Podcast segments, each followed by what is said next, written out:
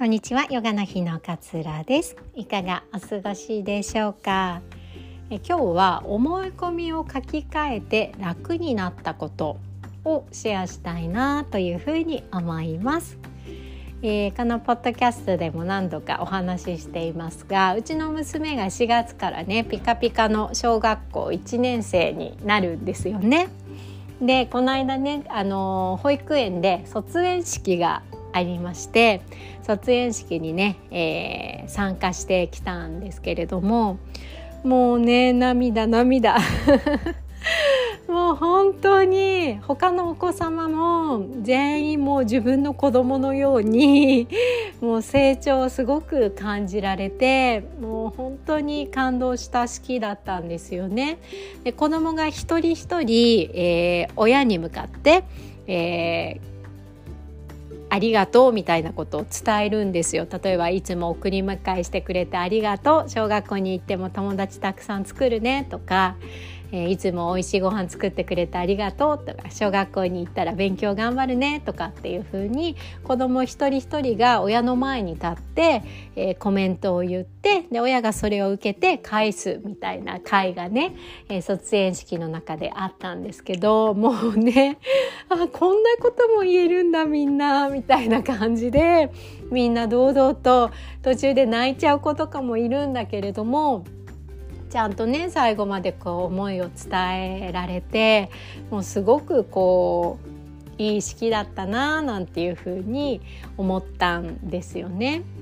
で私この保育園に入れてからの娘のね成長ってすごい感じることができているんですけれどももうちょっと前？2歳とか3歳の時ってなんか子育てってすっごい楽しいな子供って本当に可愛いなって思えない時期があったんですよね。それはイヤイヤ期だったりとかなんかこうおむつがなかなか外れないとかうんなんか友達とあんまりこう遊べないとかなんかいろいろな理由があってどうしてなんだろうなんでなんだろうってすごく考えてしまう時期が私の中であったんですよね。でこの時に私が感じていた思い込みってこれその当時はねあんまり気づかなかったんだけれども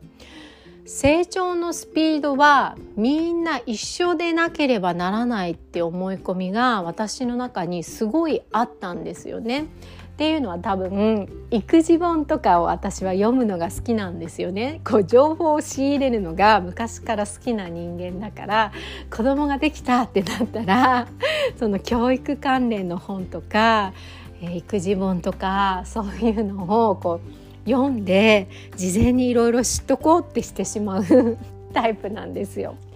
だからなんかおむつが外れるのは、うん、子供がおむつ外れるのは2歳ぐらいからできるみたいな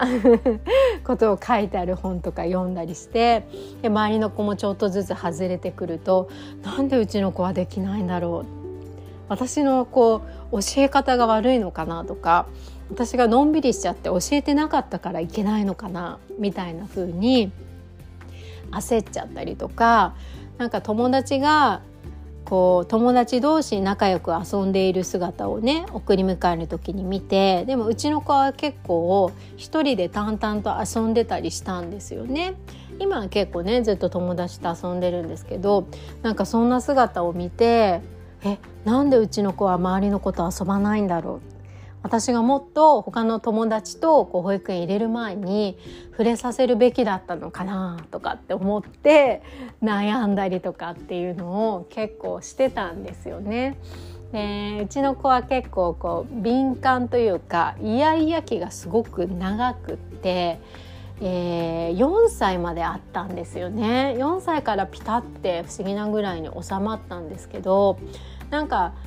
友達の子供とえー、例えば水族館遊びに行こうとかって言ってもなんか途中でイヤイヤが始まっちゃうと一緒に遊べなくて「ごめん帰るね」みたいなことになっちゃったりとかもあったりしてもうどうしてどうしてなんでなんでみたいなことが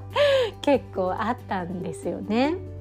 ねこの時はやっぱり私の中で成長のスピードはみんな一緒じゃなければならないんだって思いがあったから人と比べてうちの子劣ってるな劣ってるな劣ってるなってことにすごくストレスを感じていたんですよね。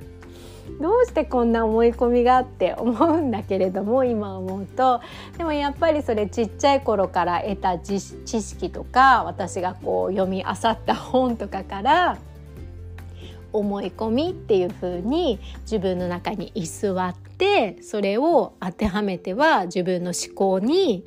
こうでなければならないのにああでなければならないの2歳になったらこうなってなければいけないのにって思ってストレスを抱えていたんだななんていうふうにねその卒園式の時に思ったんですよね。でこれからも小学校に入って彼女はねいろいろと成長していくし、えー、お友達との世界がね広がっていくなって思う中で自分の中で今までは成長のスピードはみんな一緒でなければならないんだっていう強い思い込みが働いていたけれども成長のスピードっていうのはみんな一緒にはならないっていう思い込みに書き換えよ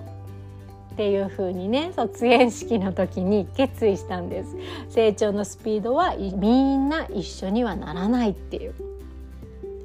そうすることでちょっとね自分の気持ちがふと楽になるようなそんな感覚を感じました。で小学校に行っても、まあ、うちは早生まれっていうこともあるし体もすごくちっちゃいので、えー、いろんなところでね比較しちゃったりとかっていうのが出てくるかもしれないけれども今までは成長のスピードはみんな一緒でなければならないって私は強く思っていたけれどもこれからは成長のスピードはみんな一緒にはならない。この思いに変化をさせて子供と一緒に楽しくね生きていこうなんていう風に卒園式で感じました。なんでねこの自分の中自分を苦しめている原因や自分が心地よくないなと思っている原因を探ってなんでこういうふうに思っているんだろうって自分のこう思考を関心を持ってね探求していくことで実はこのストレスは自分が思い込んでいた思考から来ているものなんだっていうことが結構気づかされます。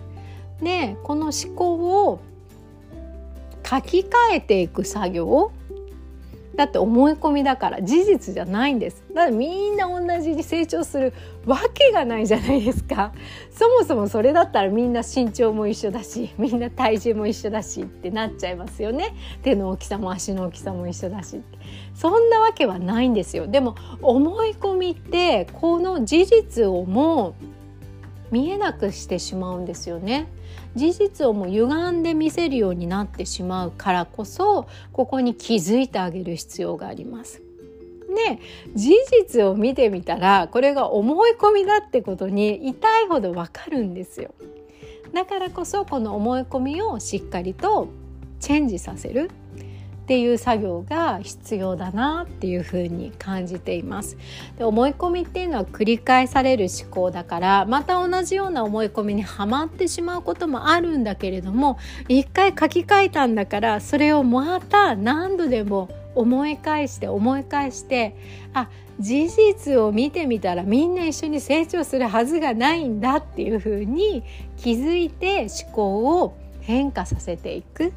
選択し直していくっていう作業がとっても大切なんじゃないのかなというふうに思いまして今日はシェアをさせていただきました。このね思い込みに気づくのに私は結構ジャーナリングをねおすすめさせていただいております。ジャーナリングの集中講座3月16日からスタートしますがまだちょっとね空席ありますのでえー、悩んでる方は是非、えー、チェックしていただけたら嬉しいなと思います、えー、書き出すことで自分の思考の癖に気づいていく。でその思考の癖が思い込みにつながっていくからじゃあ思い込みを変えたらどう？どんな気持ち？っていうふうに、えー、探っていく作業っていうのを皆さんと一緒にやっていきたいなというふうに思っております。えー、毎回ね音声でのフィードバックサービスをつけておりますので、えー、全日程出れない方も録画アーカイブをご用意しています。でフィードバックをさせていただく中でねたくさんの気づきを得られるのではないのかなっていうふうにも思っておりますので、えー、ぜひチェックしていただけたら嬉しいです。では今日も聞いていただきどうもありがとうございます。あなたらしい穏やかな一日お過ごしください。さようなら。